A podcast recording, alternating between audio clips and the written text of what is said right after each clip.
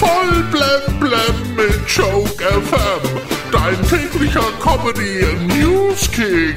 Heute im Studio. Halli, hallo mit Heribert Fütterle. Heute ist der Ehrentag der Singles und auch dazu begrüßen wir wieder jede Menge Neusingles, die gestern dummerweise den Valentinstag vergessen haben. die Supermarktkette Rewe verkauft jetzt bundesweit exklusiv die ersten Zwiebeln, bei denen man beim Schneiden nicht weinen muss. Mit dieser neuen Zwiebelsorte kann es aber trotzdem mal passieren, dass einem beim Schneiden die Tränen kommen. Zum Beispiel, wenn man sich dabei in den Finger schneidet.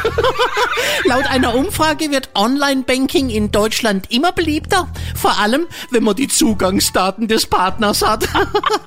Tokyo Hotel gibt es als Band mittlerweile schon seit 20 Jahren.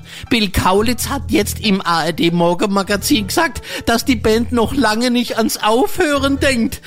Es sei zu früh, um in Rente zu gehen. Und wenn doch, dann wird aus Tokyo Hotel eben Tokyo Residenz.